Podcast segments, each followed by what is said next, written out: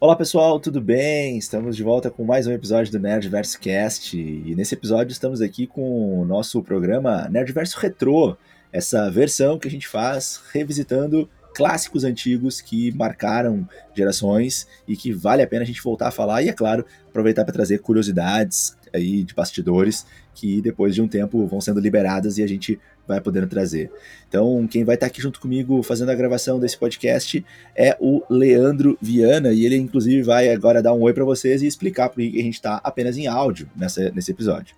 Fala aí, Leandro. Fala, Diegueira, né? Hoje tivemos aí, acordei com um imprevisto, uma conjuntivite aqui que me impediu de da gente estar gravando em vídeo nosso querido programa. Então, hoje é uma exceção, hoje é só o áudio para vocês, para Tô até de óculos aqui, mas não ficou muito legal aqui para gravação, Diego. E falando do filme Tubarão, eu até eu revi o filme, o, o, filme ontem pra gente poder gravar aqui. Meu, incrível como o Tubarão, que é de 1975, ele envelheceu muito bem, porque são quase 50 anos e o filme continua ótimo, né? A gente tá essa semana, a gente tem aí o Mega Tubarão 2, que estreia na quinta-feira, tem o Jason Statham lá, né, fazendo leg press num tubarão gigante. Então, se vocês querem ver algo mais realista, né, esse filme do Spielberg aqui é o que é o essencial de filme sobre tubarão, Diego. Perfeito, Leandro. E, bom, filme espetacular mesmo. Eu também aproveitei para rever o filme, né? Porque já fazia muito tempo, acho que eu tinha visto quando eu era bem novo, numa das transmissões aí na, na TV, uh, eh, quando ainda morava com os meus pais, quando criança. E concordo contigo, cara, que filme bom ainda, né, cara? Poxa, um filme de 75, olha o tempo que faz, né? São aí 48 anos mas é um filme que, que ainda tu consegue assistir hoje e consegue gostar do filme, né? Apesar desse. Se tu pega um filme antigo, ele tem um tempo de filmagem diferente, né? E bom, para mim não é até uma grande surpresa, porque, cara, eu, eu sou muito fã do Steven Spielberg, o diretor do filme, e mais uma vez aí temos um filme incrível dele. E esse é um dos primeiros filmes da carreira dele, né, Leandro? Não sei se tu sabe, mas esse é o terceiro filme da carreira profissional do Spielberg, né? O primeiro filme profissional dele, assinado aí com a Universal, foi o filme Encurralado, que foi lançado em 72. Esse filme, inclusive, nem tinha pretensão de ir para o cinema, ele ia só para a TV, mas fez tanto sucesso que lançaram nos cinemas. Aí teve um segundo filme que não fez tanto sucesso, apesar da crítica especializada avaliar bem, que é Louca Escapada, o nome traduzido para o português, ou The Sugarland Express, de 74. Aliás, nesse filme que ele conheceu o compositor John Williams, que o Leandro vai falar daqui a pouco. E depois o terceiro filme então da carreira dele é Tubarão, e esse filme explodiu. Uh, antes de eu te passar a palavra, Leandro, Tubarão é o primeiro blockbuster da história do cinema, cara. É o primeiro filme que explodiu nos cinemas, assim, que fez um, um sucesso gigantesco, assim, em relação a, a, ao, ao, custo, né, que se teve. Obviamente, são números diferentes, porque são quase 50 anos atrás, né, não são os números de hoje, mas depois eu vou trazer um pouquinho melhor esses dados pra gente, para mostrar que percentualmente Tubarão fez mais sucesso que Avatar, que é a maior bilheteria da nossa história. Percentualmente. Aí a matemática vai nos ajudar nesse sentido. Boa, Diego. Eu até tinha notado esses dados, não do, da, da, do percentual de ser melhor do que Avatar, mas da bilheteria de ter sido o, o primeiro grande blockbuster, né? Mas vamos ver quem vai falar primeiro aqui. Porque, em primeiro lugar, Diego, eu quero falar sim da trilha sonora foda, icônica de Tubarão, que tu já nos entregou aí, né? Composta por John Williams. Só que, ó, eu fui pesquisar que o Steven Spielberg na época tinha seus 27, 28 anos. Então, muito jovem o diretor, né? Para o grande sucesso que foi o Tubarão, né, Diego? Mas voltando Exato. aqui pro John Williams, Cara, uh, essa trilha todo mundo conhece, ela realmente meio que manipula as nossas emoções, sabe? Uh, a gente tá sabendo, assim, que o bichão, ele tá presente só com, aquelas duas primeiras notas, e daí, mano, uh, já começa a bater aquela ansiedade, eu já comecei a ficar inquieto no sofá. Essa música eu já considero um clássico, ela toca, tu já sabe que ela representa alguma coisa, assim, de suspense, de terror, e o Diego, como é o nosso sonoplasta, né, tu até pode fazer um pouquinho da música pra gente não correr o risco daquele processo gostoso de direitos autorais pelo John Williams, hein, Diego? é aquela Clássica, né? Clássica, claro. Tu ouve aquela música, tu tem certeza que já ouviu em algum lugar. Pode até não ter visto o filme, mas essa música foi diversas vezes reutilizada em muitas campanhas de marketing, né?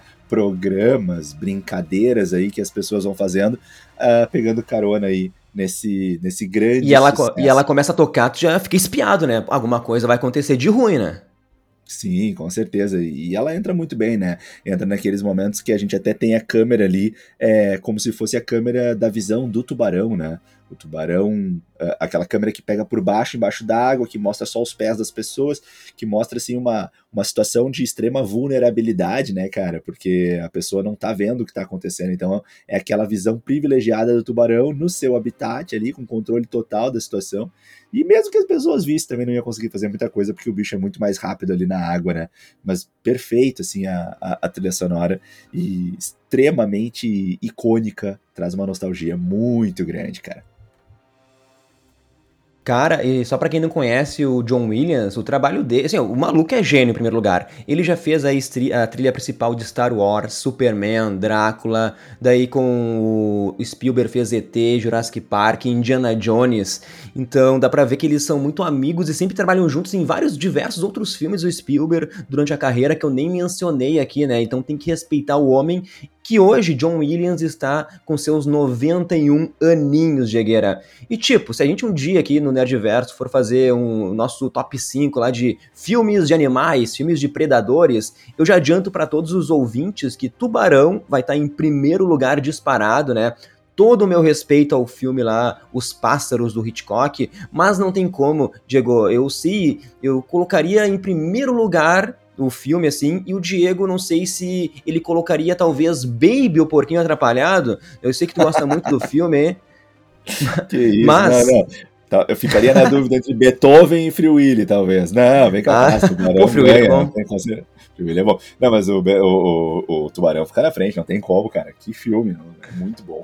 Não, tô brincando, tô brincando. Foi uma, uma piadinha pra descontar Pra descontrair. Gostei, mas, cara, a gente também é. um top 5 do Spielberg, por exemplo, da carreira do Spielberg. Tubarão vai estar tá entre esses cinco filmes. E se o Diego não concordar comigo, até me retiro do podcast agora, né, Diego?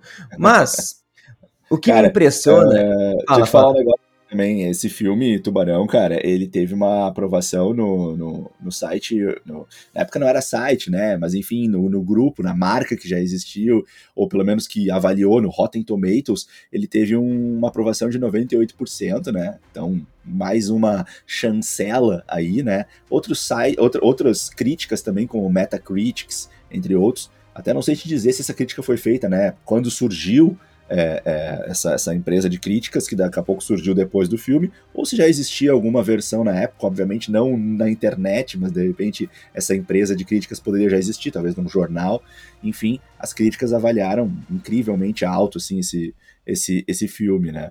E outra coisa também é, interessante de contar, cara, é que o filme ele é inspirado num livro, né, que leva o mesmo nome, o, o livro Tubarão, que é escrito pelo Peter Bentley. E olha só que, que interessante, Leandro. O livro, né, Tubarão, do Peter Bentley, ele foi lançado nos Estados Unidos, cara, em fevereiro de 1974. Fevereiro de 74. E o filme do Spielberg, que é inspirado no livro, ele foi. Uh, ele iniciou as gravações em maio de 74. Então, cara, ou o Bentley já estava conversando com o Spielberg, ou Spielberg leu o livro assim que foi lançado e amou esse livro, né, cara? E também o próprio autor do livro, Peter Bentley, trabalhou como um dos roteiristas, né, um dos showrunners aí, né, dos screenplayers do filme, junto com o Got Leblick, que acabou também atuando como ator. A gente percebe aí uma certa dificuldade na época, né, Leandro? E, e, tem bastante curiosidade sobre a dificuldade que foi fazer esse filme. Depois acho que o Leandro vai trazer mais algumas pra gente, senão eu posso trazer aqui que o filme passou por diversas dificuldades e que acho que isso era bastante comum na época, né? Não tinha tanta, tanto orçamento e, e tecnologia.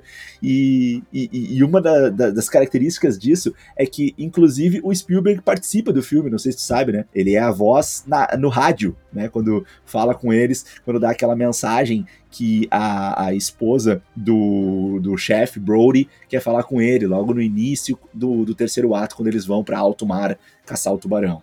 Mas segue daí, cara. Boba, não sabia que era a voz do Spielberg ali, não tinha reconhecido. Mas o legal do filme, né, é que a gente pouco vê o tubarão assim em tela, né, no começo ali, no início do filme, e é uma estratégia muito usada pelo Hitchcock, né, que em várias entrevistas já disse que se tu tem uma bomba em cima da mesa e ela explode, ele considera isso uma surpresa. Agora, se tu tem uma bomba embaixo da mesa e ela não explode, isso já é suspense. E o Spielberg, ele deixa a gente ver as ações do tubarão, mas a gente não tá vendo o tubarão em nenhum momento. Só lá no terceiro ato ele vai aparecer, né, literalmente ali, e daí é foda demais, Diego. E para quem não sabe, né, esse ano até saiu o filme lá, o The, Os Fablemans, né, que uh, conta ali a vida do, do Spielberg, mais ou menos, da época que ele nasceu ali até ele a carreira, de, o início da carreira do Spielberg para entrar na cinematogra cinematografia. Então a gente já consegue ver que ele era um gênio desde pequeno, assim, e com recursos limitadíssimos para época. O cara, ele fez esse tubarão para mim é muito real, Diego. É um estilo muito próprio que o Spielberg tem, dá para reconhecer isso vendo o filme.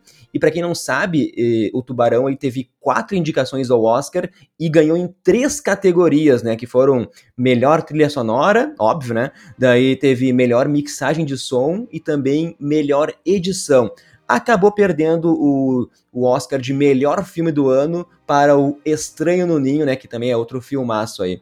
E só para não deixar batido, Diego, a trilha de Tubarão do John Williams, nesse mesmo ano aí ganhou Globo de Ouro, uh, ganhou lá o BAFTA, né? E ganhou até o Grammy em mídia visual. E sabe o que esse, esse, filme, ainda até fazer uma crítica aqui, o que esse filme ele, ele tem muito algo muito atual, né? Que para mim existe um outro vilão além do Tubarão, Diego, que pra, é o prefeito ali, sabe? A gente vai falar mais sobre isso durante o podcast, quando entrar nos spoilers de Tubarão, mas o prefeito, em certo momento, ele se nega a fechar as praias porque isso iria fazer essa cidade turística aí perder a sua maior receita, que é o dinheiro, né? Daquele período ali das férias.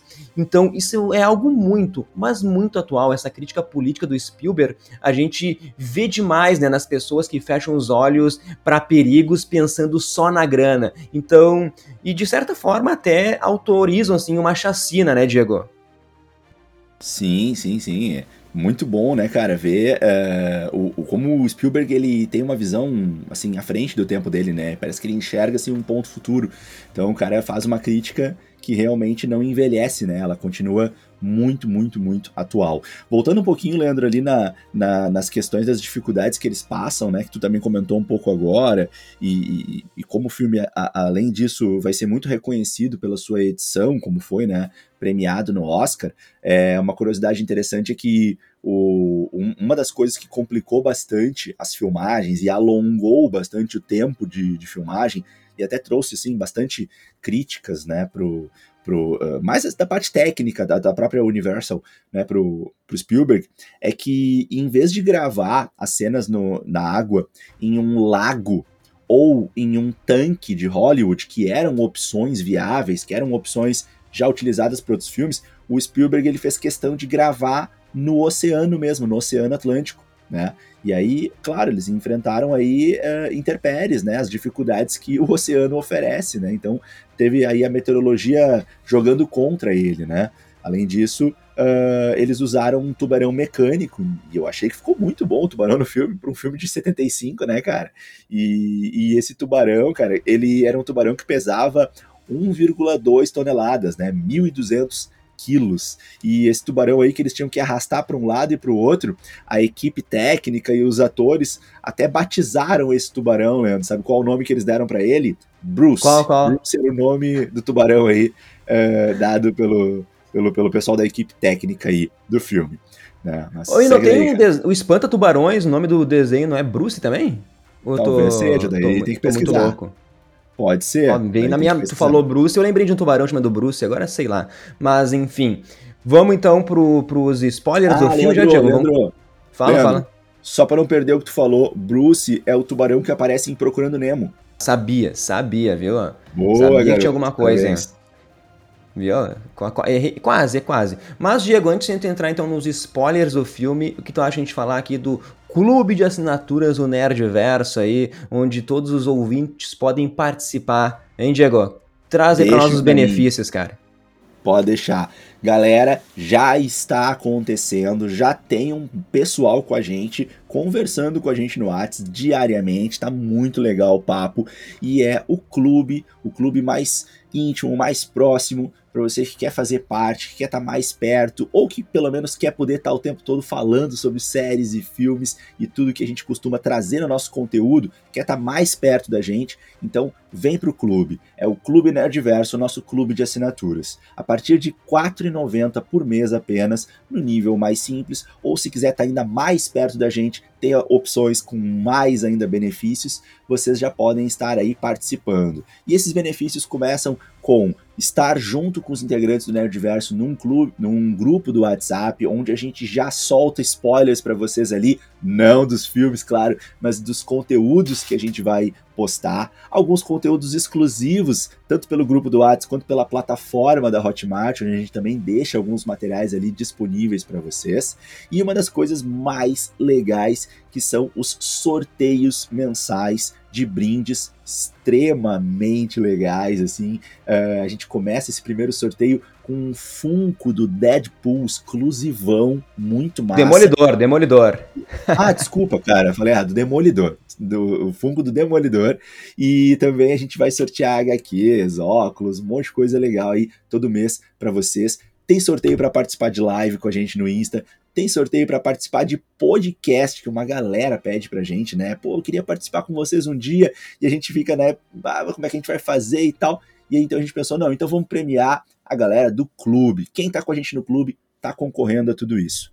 Como é que faz para assinar? Vai no nosso Insta, ou pode ir também, uh, uh, talvez no, no, YouTube a gente já atualiza já para vocês, mas no Insta, lá na nossa bio do Insta, já tá lá o, o link para vocês conseguirem uh, encontrar o clube e ali vocês vão selecionar a opção que mais interessa para vocês. Tá? Hein, Diego, vou até, vou até, facilitar. Opa, manda, vou até facilitar. Manda. Botar na descrição do podcast aqui o link também. Perfeito. Só vai na descrição do podcast, vai ter o linkzinho e vocês escolhem qual das três categorias aí de membro vocês vão querer fazer parte aqui do nosso clube de assinaturas do Nerdverse. Perfeito, Leandro. E tem o post lá no nosso Insta que, em formato de feed, tem bastante explicação do que, que é o clube, o que, que é cada nível do clube, né? Desde o nível herói, heroína, passando pelo nível Jedi, o nível 2, e podendo aí, se quiser, estar tá extremamente beneficiado no clube, aí sim você é Super Saiyajin, Dragon Ball Z aí sendo homenageado. Tudo isso está muito bem explicado no post do feed e também nos destaques do nosso Insta. Só, se, só chegar lá e dar uma conferida no arroba NerdVersoCast. Acho que é isso, Leandro. Tá dando a mensagem.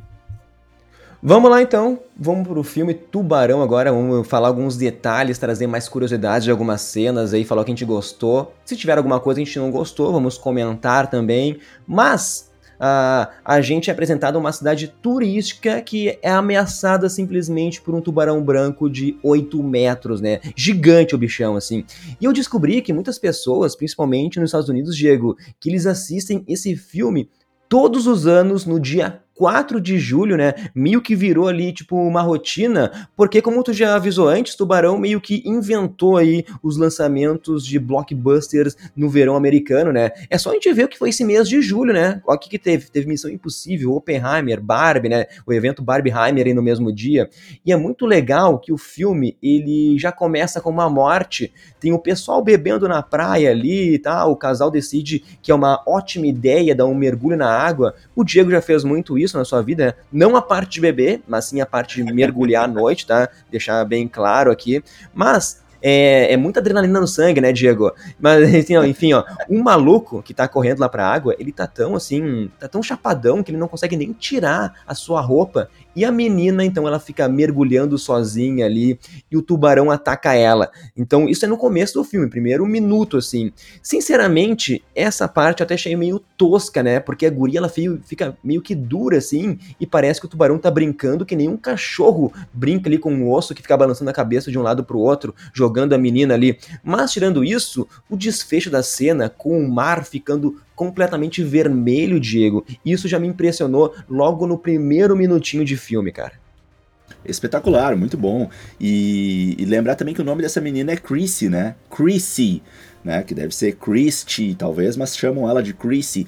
E Ou Christine. Pode ser, Christine, algo assim. Mas chamam ela no filme de Chrissy, né? Com um apelido, imagino eu, talvez seja o nome dela mesmo. E logo de cara, quando eu ouvi esse nome, eu lembrei de Stranger Things, a quarta temporada, Leandro, em que a gente tem a Chris, a Chrissy, né? Que ela é aquela que, que enfim, né? Tem um lancezinho lá com, com. Como é que é o nome do. O Ed. O Ed, e, e Ed Manson, e enfim, né, uh, dei uma pesquisada rápida, né? O, o, os irmãos Duffer, claro, óbvio, né? Isso é uma coisa nem precisava dizer, mas enfim, eles fizeram um grande estudo da década né, de 80 e ainda nos anos 80 uh, ah, e também nos anos 70, alguns nomes, obviamente, eram mais comuns nos Estados Unidos e um deles era Chrissy, para um nome de menina. Então, né, mais uma vez aí, a gente vendo essas coisas legais que parecem só pura coincidência, mas não são, né? E o filme começa então já com, esse, com essa morte aí, e então nós somos apresentados, né, Leandro, ao chefe de polícia recém é, recém novo morador da cidade, né? Se mudou há pouco tempo ali, é Martin Brody, né?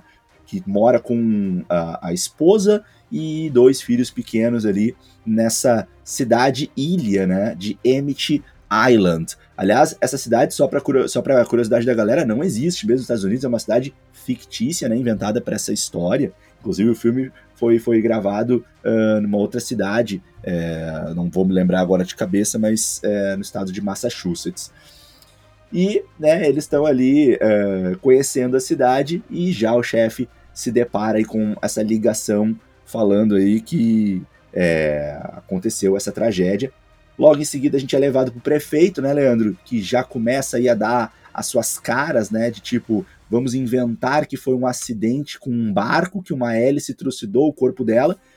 E o chefe Brody já mostra pra gente a sua característica, né? Que eu achei uma característica bem interessante, né, Leandro? Porque geralmente a gente tem esses chefes de polícia mais assim, turrões, e até que ele é um cara bastante querido, né? Bastante sentimental ali. Ele fica bastante preocupado com isso, ele não embarca nessa da galera.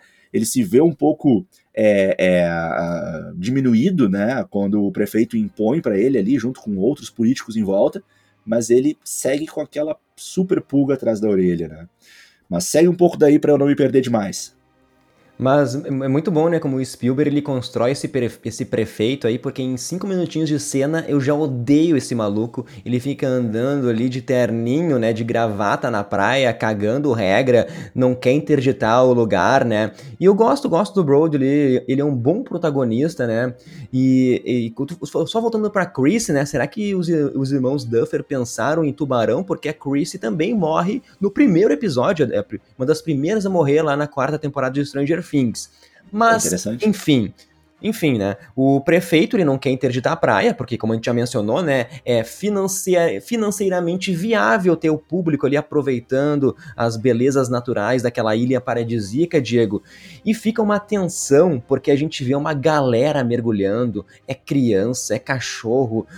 Parece uma hora que tá vindo tubarão e era só um velho nadando, sabe? E tem aquela gurizada mais velha, adolescente, gritando na água. Cara, é, é muitas informações ao mesmo tempo tempo, né? Então o Spielberg ele sabe construir esse suspense até o momento que para mim, uh, ao mesmo tempo que eu achei muito corajoso, é, foi também chocante, sabe? Porque nesse momento tá todo mundo na, na água, que o prefeito não quis fechar a praia, matam a, a, primeira. O tubarão mata mais uma pessoa e não é uma pessoa qualquer, é uma criança, Diego. Uma criança ali, de, sei lá, de 10 anos. E eu senti dor daquela mãe que não achava o filho no meio da, daquela confusão, sabe? Então, essa, esse comecinho me, me impactou demais, meu. Eu não lembrava disso.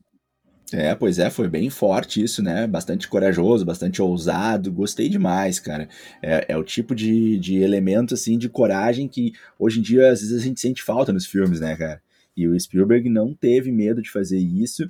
E, cara, a mãe perdeu seu filho, isso foi muito impactante, né? O Alex. E além disso, todo aquele suspense, né, Leandro? O tempo todo com os filhos do Brody, né? O tempo todo a gente fica naquela, naquele medo de que algum dos filhos dele vá ser pego pelo tubarão, né? Porque assim como essa criança foi, e assim como a galera tava ali o tempo todo querendo curtir a água, e o prefeito o tempo todo dizendo: vamos pra água, vamos embora, vamos curtir, vamos se divertir, e o Brody não conseguia, né, o chefe ali, dar conta de tanta coisa acontecendo ao mesmo tempo, ele também não conseguia ter um controle total sobre os filhos. Teve aquele momento em que, como tu disse, né, de tantos falsos alarmes, né, que ele achava que estava acontecendo alguma coisa e não era. Ou era a gritaria da, da galera, ou era aquele senhorzinho com aquela touca que parecia que era uh, uma nadadeira de tubarão, ou era a criançada, aqueles dois meninos aquela hora, né, que é, fingiram que tava com. fingiram que era o tubarão, mas eles estavam com uma barbatana falsa.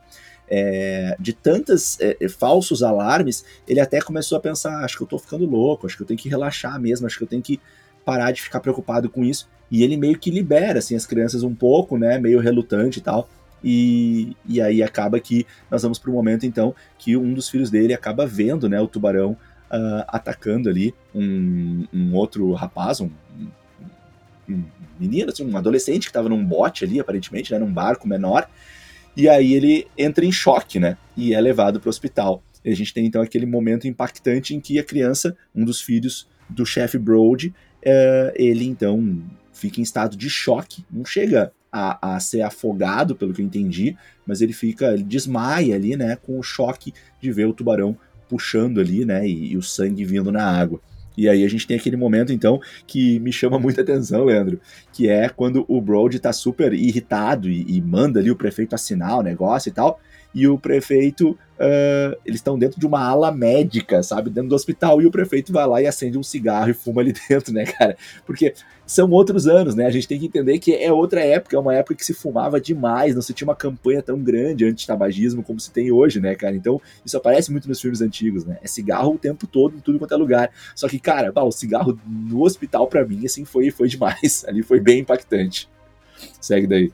Boa, boa, Diego. Mas só voltando um, um, pouco antes na história, né? Porque logo após a morte da primeira criança, né? Ocorrem alguns eventos até o ataque do, no filho do Brody, né? Porque depois daquela merda ali foi feita, criaram uma comitiva para saber o que iriam fazer. E o prefeito, filho da mãe, fala assim, ó, que ia fechar a praia, mas só por 24 horas.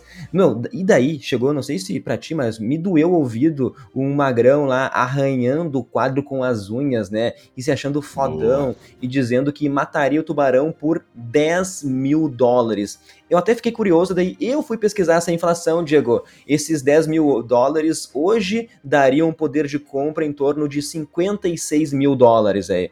Mas, enfim, Opa. o prefeito não quer pegar, ele não quer pagar esse valor de 10 mil, então ele dá uma recompensa menor, ele dá lá de 3 mil, e isso faz com que apareçam pessoas inconsequentes, caçadores de recompensa aí, para irem atrás do tubarão por conta própria.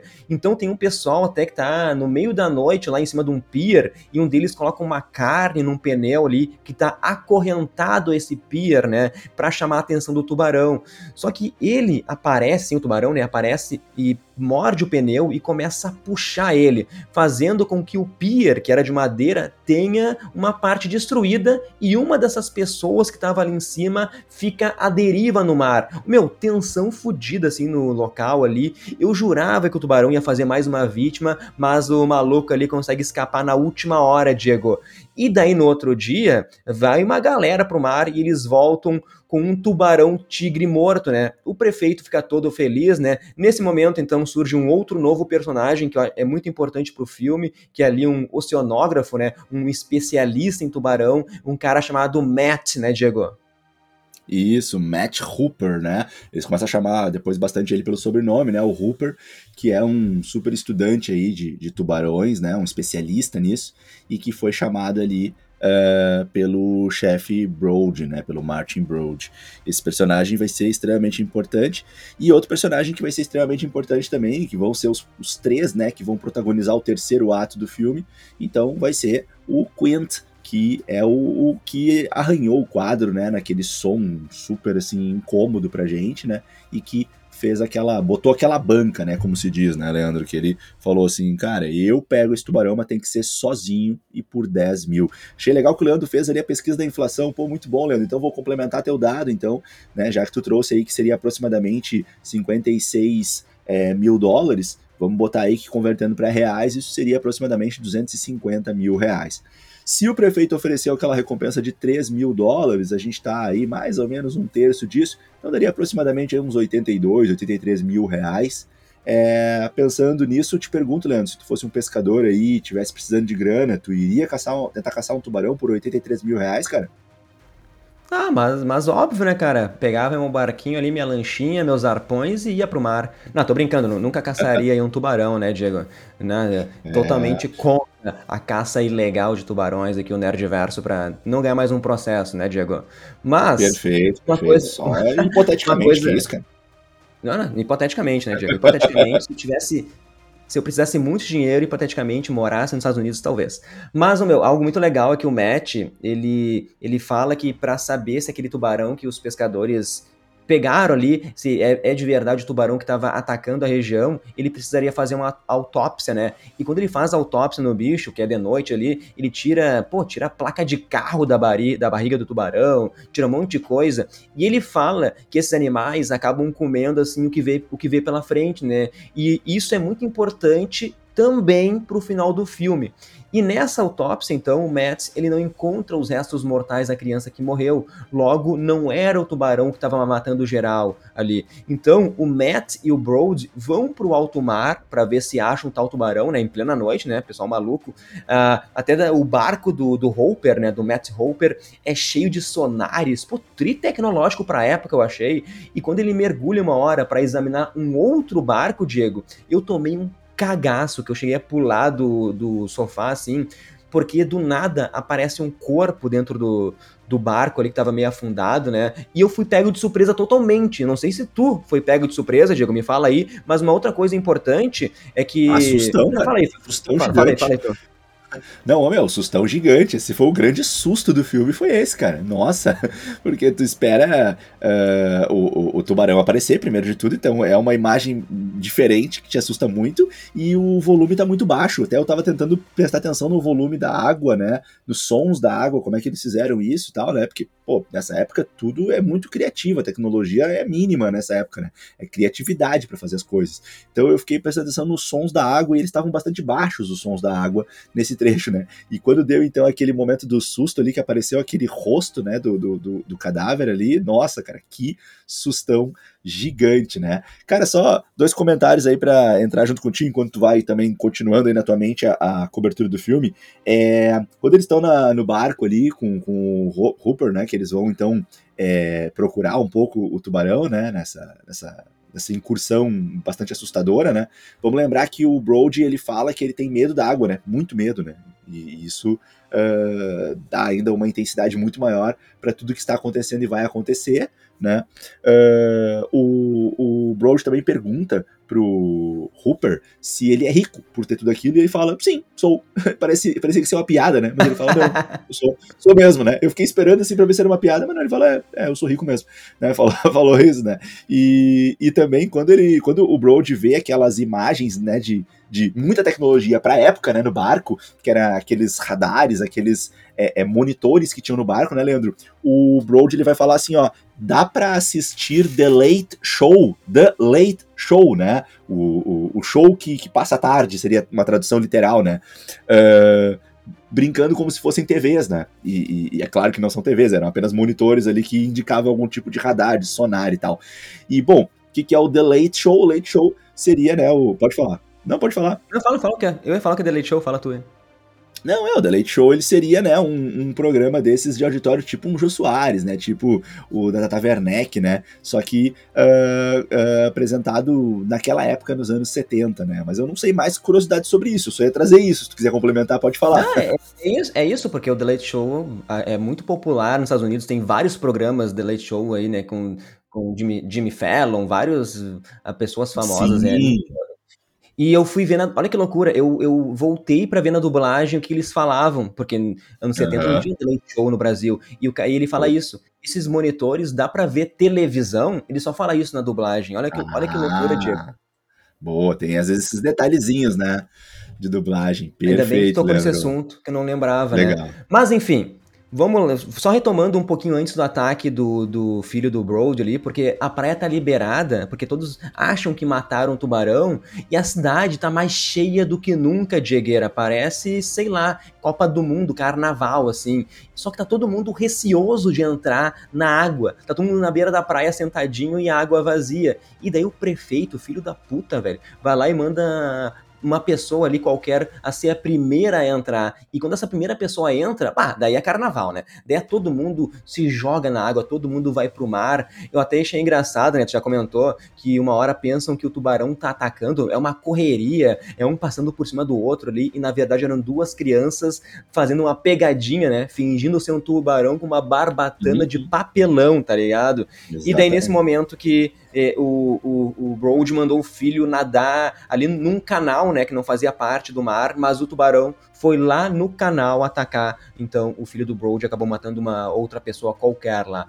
Então, cara, o Broad, ele é essa figura heróica uh, de família, sabe, nesse filme. Ele tá tentando proteger a cidade, né? O filho dele ter ficado em perigo, quase ter sido morto pelo tubarão, fez ele enlouquecer, que nem tu disse, né? Botou na parede lá o prefeito no meio do hospital e obrigou o prefeito daí a contratar lá o Quint, né? Fez ele assinar aquele terminho que tu disse ali, 10 mil dólares, vai, vai ter que fazer isso agora. Então, a partir daqui a gente vai pro, pro terceiro ato do filme e só melhora, né, Diego? Nossa, o terceiro ato é muito bom, cara. Porque o terceiro ato, aí a gente vai explorar mesmo o personagem Quint, que vai aparecer então pra gente, né? Porque ele tinha feito uma aparição bastante pequena naquele momento lá que ele arranha o quadro naquela primeira reunião.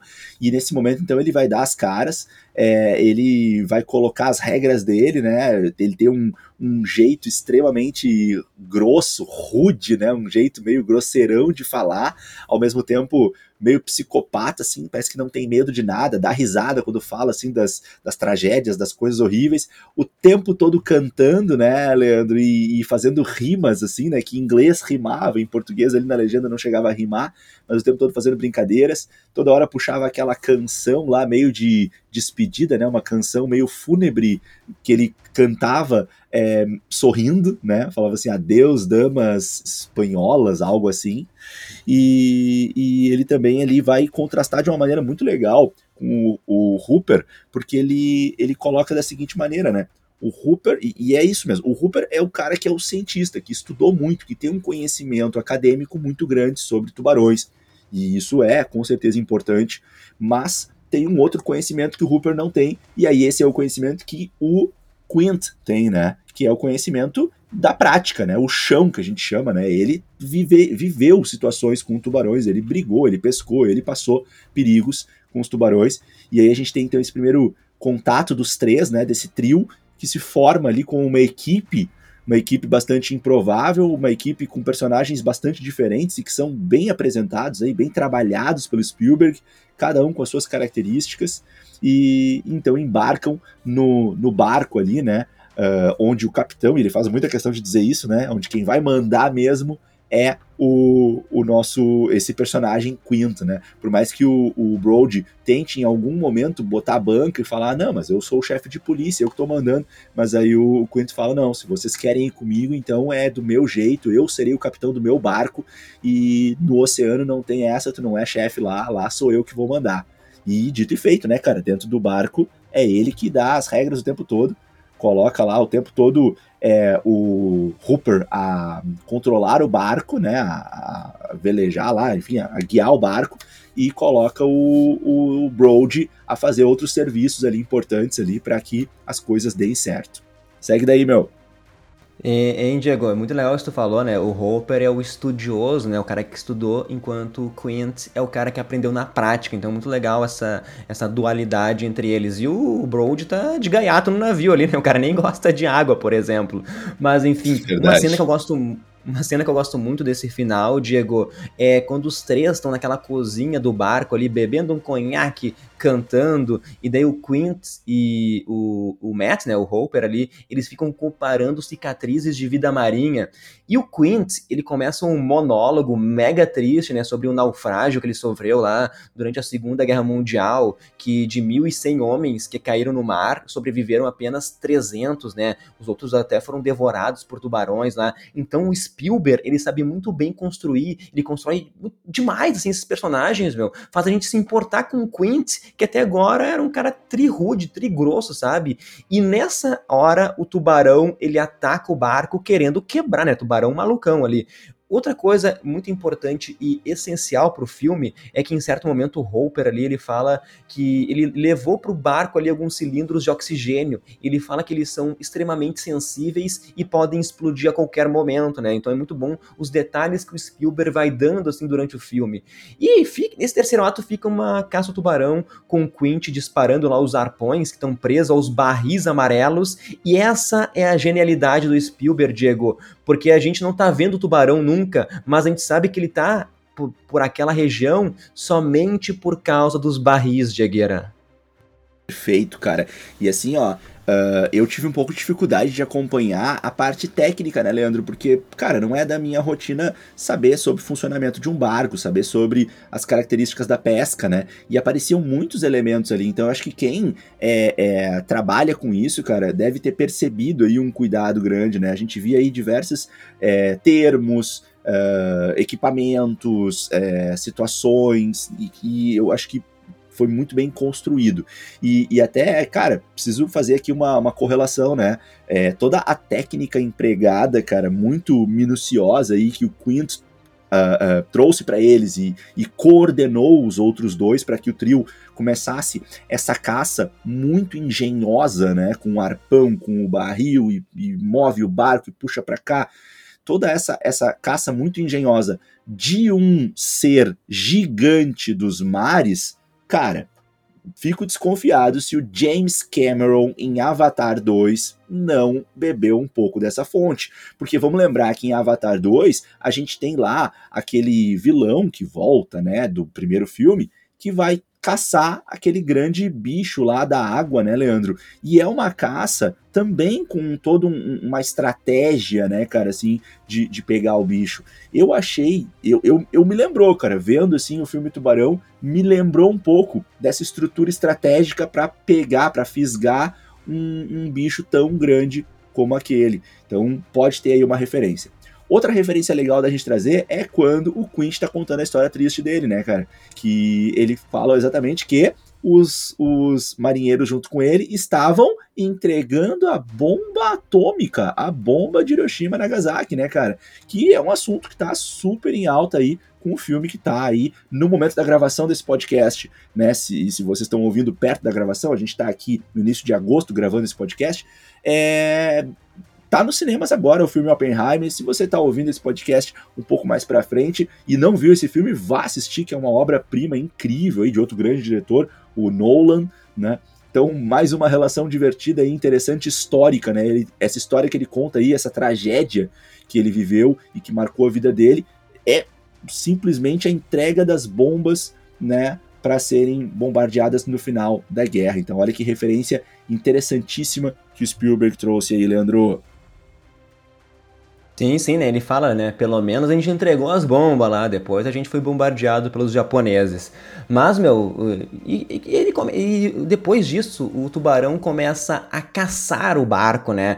O Quint, que tinha se mostrado lá um inconsequente desde o começo, ele volta a, tipo assim, a pegar esse personagem para ele, que ele não gosta de ouvir opinião dos outros, né? Então, eh, o Hopper fica falando, né, para ele não acelerar tanto o barco, e o Quint não tá nem, né? Vai lá, vai lá, bota alta velocidade até que o motor queimam e os três ficam à deriva ali no mar. E daí, nesse momento que o Hopper, o nosso especialista ali em tubarões, ele finalmente vai usar aquela gaiola que hoje em dia é bem comum em passeios turísticos, né, para observar os tubarões, tu entra na gaiola, os caras te mergulham ali, tu fica vendo os tubarões em volta. Não sei se tu já viu um vídeo, Diego, mas coloquem no Google aí, coloquem tubarão invade gaiola, vai aparecer. Deve, é, tipo assim, ó, é um grupo de pessoas que tá fazendo esse passeio e do nada um tubarão, antes das pessoas entrarem na gaiola, o tubarão entra dentro da gaiola ali, né? Então não tinha ninguém ali dentro, não tem tragédia, é só uma noção de perigo, é muito louco, né, meu? Mas pra, dá pra ver como isso é perigoso. Não sei se tu faria, tipo,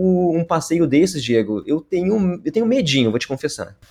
Olha, cara, eu acho que eu faria até relembrar do filme, mas relembrando como eu relembrei agora para gravar esse podcast e vendo as cenas então em que o Hooper vai para dentro da gaiola ali, cara, nesse momento que tu me faz essa pergunta, é não, com certeza. Não, não. Tem outras formas de se divertir, essa não seria uma delas.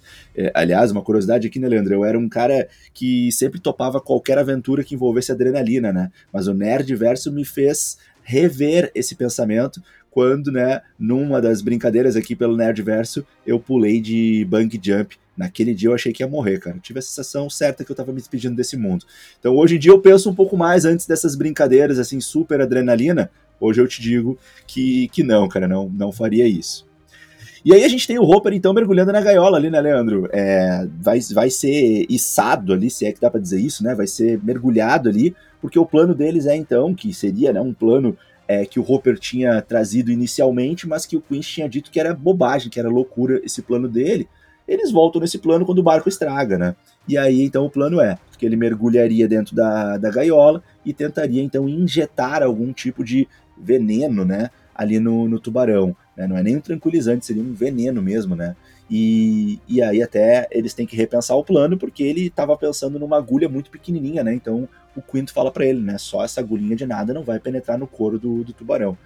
Ele pega um arpão maior. Eu já estava nesse momento, Leandro, me questionando uma coisa, mas não foi um problema. Mas eu estava pensando assim, ó, cara, o tamanho desse arpão que ele está segurando não dá para deixar na horizontal dentro daquela pequena gaiola, né?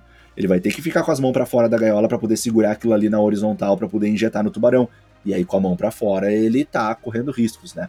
Mas de fato, isso não foi desrespeitado no filme. Dá para ver ali realmente ele tendo que botar as mãos para fora da gaiola para poder segurar na horizontal ali o arpão. E, e aí, então, uma coisa até eu achei um pouco previsível, mas acho que não não quebra em nada a cena, a atmosfera, que é o tubarão então batendo ali na gaiola, surpreendendo ele com a violência e derrubando o arpão de cara, né, já caindo no chão.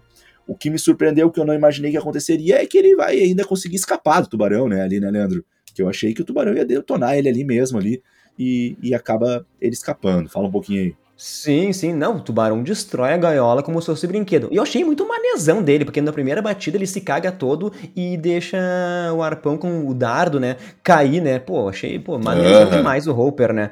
Tá louco, mas ele consegue se esconder nas pedras e daí o tubarão vai para cima do barco que tá parado. E o tubarão, velho, daí sim, ele aparece por completo, Diego, mas ele chega destruindo o barco que já tá se afundando, um barco velho, né? Aos, aos poucos a gente vê sempre água entrando no barco, né? Então agora nesse momento o barco começa a afundar e o tubarão chega, meu, é aterrorizante, né? Como ele foi estabelecido durante todo o filme, né? A gente viu fotos, a gente viu diálogos, e nesse momento a gente literalmente vê ele comendo o barco. É loucura demais. E nisso ele consegue matar o Quint, né?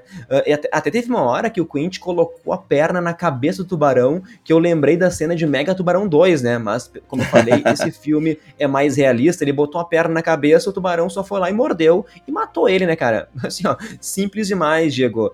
E com isso, e a gente bom. tem então o barco afundando e o tubarão tá tentando entrar de qualquer jeito para matar o Broad, né? O, cara, o nosso policial que entrou de gaiato aí. E eu te pergunto, Diego, se tu gostou da resolução desse final aí, porque eu gostei, tá? O Broad, como eu falei, ele utiliza um dos cilindros lá para se defender e no desespero coloca na boca do tubarão, né? Lembrando ao diálogo que ele teve lá com o Hopper que os, os tubarões eles engolem tudo que tem pelo caminho aí.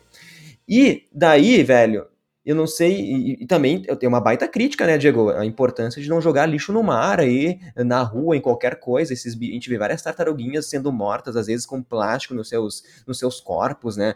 Então, verdade, até uma crítica que a gente pode pegar por aqui. Mas tu gostou dessa resolução, Diego? Até conta como é que foi o final aí pra gurizada.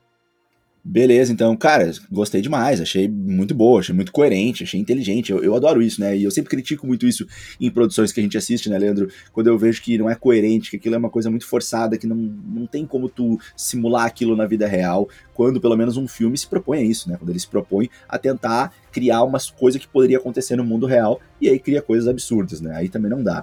É, então, se esse filme está tentando simular um medo real, uma tragédia real, e a gente quer imaginar isso acontecendo, e isso dá uma atmosfera muito boa pro filme, vamos continuar com coisas realistas. Então eu gostei muito dessa resolução. Qual foi a resolução? O Brody ali, um chefe de polícia, certamente não teve treinamento em nenhum momento da vida dele para lidar com isso, então ele está ali improvisando demais e ele vai então tentar começar a bater o tubarão do jeito que consegue, né? Então ele primeiro usa ali um, alguma coisa pontuda que ele dá umas fincadas no tubarão, te confesso nesse momento até fiquei com pena do bichinho, mas ele começa a dar umas fincadas no tubarão, ele tá ali pendurado, né, num, num mastro ali do, do barco que tá em cacos já o barco afundando e não consegue de jeito nenhum até que ele joga, né? Não sei também se de repente não tinha jogado antes, mas em algum momento ele joga o, o, o extintor, né? O extintor não, aquele, aquele, aquele cilindro de oxigênio e ele. É, foi logo no começo que o tubarão invadiu ali.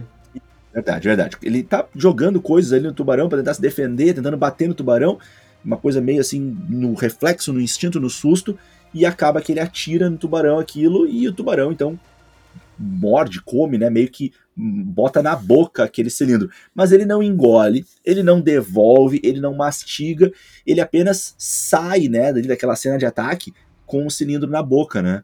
E aí se espera que ele vá morder aquilo e explodir né? Porque a gente lembra da fala de que o cilindro ele é altamente perigoso, que pode explodir. Mas o tubarão não explode e volta a atacar ele, e aí se percebe aquele cilindro enorme ainda ali na boca do tubarão. Então a ideia dele qual é? É pegar uma arma, né? Uma, uma arma que ele tinha ali e tentar então acertar com aquela arma o cilindro para causar a explosão. O tubarão estava longe. Eu acho que não teria gostado nem um pouco, Leandro, se ele conseguisse acertar de primeira o tiro. Então, tudo, tudo foi muito coerente, eu achei, cara, assim, sabe? Tipo, não foi um plano desde o início, sabe? Foi uma coisa que surgiu aos poucos ali na tentativa dele de sobreviver. Foi bem explicado, foi coerente, não foi aquela coisa super, né, incrível. Tipo assim, o tubarão tava quase comendo ele, ele acertou no último, na última chance. Não, foi meio de longe mas também não foi no primeiro tiro. Então achei perfeito, cara, achei muito coerente, uma super explosão. Achei que os efeitos estavam muito bons para o ano de 75. Final espetacular. E aí o Brody ainda surgindo ali no finalzinho, né? Já que ele tinha se escondido, né, do tubarão, ele não tinha é, é, é, é ele não tinha morrido, né? Não tinha sido comido, não tinha voltado ainda, né? Te confesso que esse é um ponto que a gente poderia de repente criticar um pouco, né?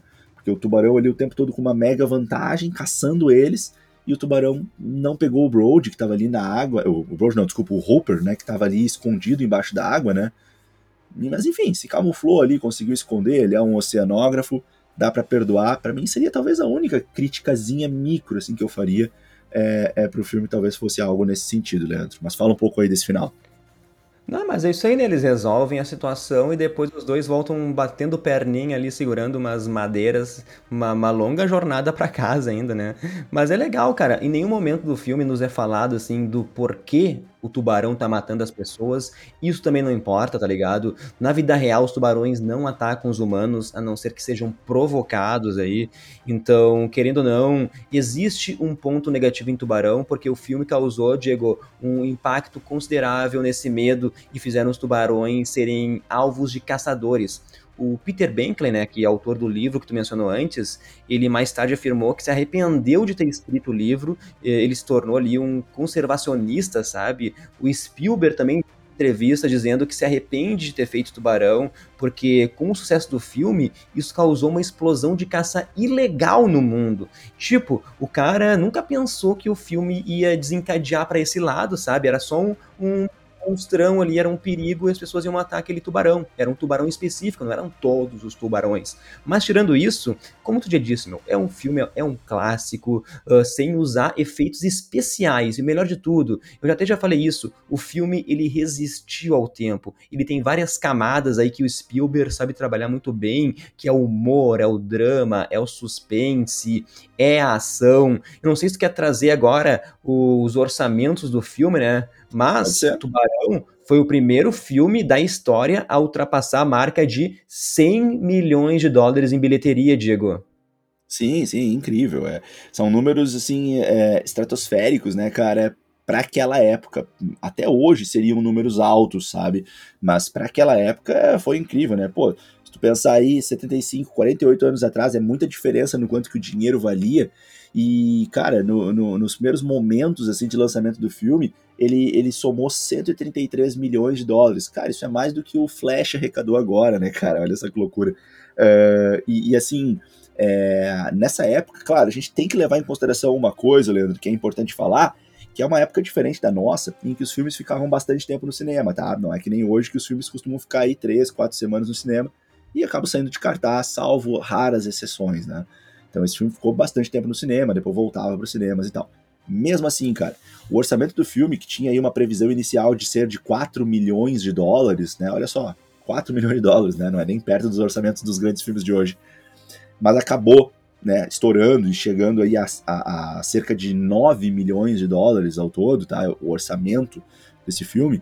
9 milhões de orçamento, Leandro. Ele chegou a um acumulado, juntando toda a bilheteria do cinema, juntando bilheterias que vieram depois, como no Brasil, na China, em outros países, ou volta aos cinemas, ele somou aí mais de 400 milhões em bilheteria, tá? Ah, tem um, foi, um, foi, uns... Eu tenho o exato número, 476 milhões de dólares, Diego.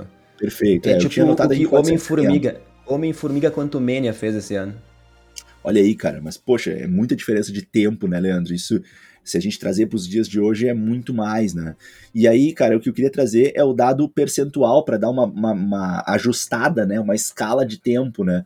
Porque, cara, orçamento de 9 milhões e bilheteria de 470 milhões, cara, arredondando por baixo, Leandro, representa um lucro de cerca de 5.200%.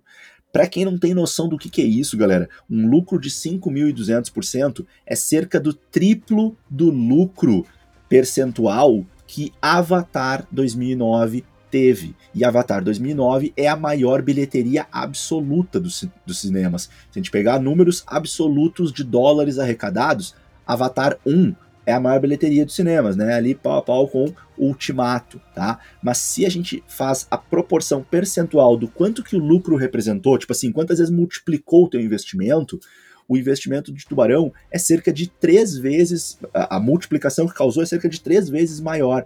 Então, em termos percentuais, Tubarão tornou os responsáveis por ele muito mais ricos na época do que o pessoal de Avatar nos dias de hoje. Então é legal a gente fazer essa matemática para encontrar aí esse, esse mérito, né? E como o Leandro disse, foi o primeiro blockbuster da história, né? O primeiro filme aí, numa tradução que o Brasil faz, né? Arrasa quarteirões, né? Ou blockbuster, que é aquele filme que realmente bombou, estourou os cinemas. Foi uma revolução o filme, né? E como eu falei no início do podcast, o terceiro filme aí da carreira profissional do Spielberg. Antes de eu te passar a palavra de volta, Leandro, uma última curiosidade que eu separei pra gente aqui, e na verdade até não só uma curiosidade, mas uma pergunta. Vou te desafiar aqui com uma pergunta surpresa, mas tudo bem se tu não souber, essa daqui é opa, difícil. Opa, vamos lá. Eu dou a resposta. Disso. Mas vamos lá. O ator principal, né, o nosso chefe Martin Brody, é, se chama, né, o, o nome do, autor, do ator, ele se chama Roy Scheider, né, ou Shader, talvez que se escreva, né, e esse Roy Shader já esteve num filme da Marvel, e aí agora eu te desafio a descobrir que filme é esse, Leandro. Faz ideia de qual filme? Não, mas vou chutar. Capitão América é. 1. não, infelizmente o ator ele ah. faleceu em 2008, cara, então não tem como ser esse filme, tá? ah. tá? Ou seja, não é um filme do MCU, tá bem? Ah, De tá, repente tá, aí tá. eu posso ter pego um pouco pesado nesse sentido. Pegou pesado. O filme Vou chutar Justiceiro, é um... então. Ah, muito bom, muito bom. Não pesquisou aí, né, cara? Justiceiro, não, não, não. parabéns. Acertou, Olha isso só. aí, cara. É, o Justiceiro é aquele filme que tem como vilão o John Travolta, sabe? Naquele filme, o Roy Shader, né, o nosso uh, chefe Brody, naquele filme, fez um papel mais curto, mais simples, em que ele interpretou o pai do Frank Castle, né? Olha Logo só. no início do filme aí, tem aquela chacina em que, ele, em que a família toda dele é morta, né, pelo vilão, o Howard Sant, interpretado pelo John Travolta, né? Não o vilão propriamente, mas é, capangas dele vão lá e matam a família do Frank Castle, né? Que é a história aí, é, base do Justiceiro. E, e, então, nesse início do filme, desse filme aí, que por sinal é um filme que eu gosto, cara, um filme antigo que eu acho legal. Uh, no início desse filme então, tá o, o, o Roy Shader aí, o nosso protagonista de Tubarão, atuando como o pai do Frank Castle. Aliás, Leandro, uma curiosidade dentro da curiosidade, uma brincadeira muito louca do teu amigo Diegueira. Tu sabe quem é que ordenou a morte do personagem de Justiceiro, que é interpretado pelo Roy, pelo, pelo Brody, entre aspas, quem ordenou a morte dele foi um capanga, um, né, um braço direito aí do, do vilão do filme, que se chama Quentin. Ora, Quentin aí é quase Quint, né? Aí estamos batendo na trave aí do personagem que era o do barco lá. Aí, claro, que não mandou matar, era um amigo dele que ele perde no filme. Fui longe pra caramba aí, acho que eu dei um nó na cabeça da galera. Mas é isso, cara, das curiosidades. Tô empolgadaço, filme muito bom. Ô, Diego, pô, fiquei impressionado que eu acertei o Justiceiro. Foi um chute, assim, muitas escuras aqui, Diego. Bom Mas me- isso me deu uma ideia para um próximo podcast aí de... Pra gente fazer uns quizzes por aqui pelo Nerdverso, hein, Diego? Tu me abriu aqui a imaginação, então talvez os ouvintes podem esperar algumas novidades por aqui. Não sei se quer falar mais alguma coisa, mas todas as minhas falas aqui que eu tinha a falar sobre tubarão, eu já falei, né? Desculpa a redundância. Eu posso ir pro braço do, pro bloco dos abraços aqui, Diego? Sim, sim, pode ir, manda Então, ver. Vamos pros abraços pros nossos inscritos do Instagram, pros nossos inscritos no canal do YouTube lá do Nerdverso. É sempre um oferecimento do curso Propulsa, que é preparação para Enem e vestibulares em matemática. Então procura no YouTube lá o canal do Propulsa, que vai te ajudar aí com várias dicas nessa matéria que eu, Diego, gente ama, né? Mas enfim, os abraços de hoje para o podcast Tubarão são pro Ednei Veloso, Daniel Santos, pro arroba tel underline QOH, Rodrigo Conterato, Francisco Freire, Patrick Alencar, Laís Aguiar, Rainara Morim, Márcio Lucas, Camila Rodrigues, Laila Andriele, Júnior Monteiro, Miguel Alexandre e pro Gabriel Rosenberg, Diegueira. Muito bom aqui esse Nerdverso Retro. Tomara que faça muito sucesso, porque é um filme que merece ser visto aí e vai aproveitar o embalo de Mega Tubarão 2 de Diegueira. Boa, boa, perfeito. É, claro que a gente fez aí a, a jogada ensaiada, né? Mega Tubarão 2 tá pra sair. Pra quem gosta desses filmes aí com super animais gigantescos e a, assustadores, uh, tá pra ser lançado no cinema no momento que a gente tá aqui gravando esse podcast. A gente aproveitou então pra embarcar num Nerdverso Retro, que já fazia uns dias que a gente não mandava pra vocês, e desse filme aí que com certeza é um filme incrível. Que imagina o que, que não foi naquela época, se a gente vendo aqui hoje, né, 2023, a gente achou extremamente atual, filme muito bom, né? Pô, eu só reforçou aí como eu sou fã do Steven Spielberg. Mais um podcast entregue, como sempre, mandem pra gente aí as impressões de vocês, a gente adora saber o que vocês estão achando, se estão curtindo, se não estão, se já tinham visto o filme, se vão ver de novo, se gostam, se gostaram, sentiram medo. Uh, compartilhem com a gente as opiniões de vocês e sugiram também o que vocês querem ver aqui no Nerdverso Retro.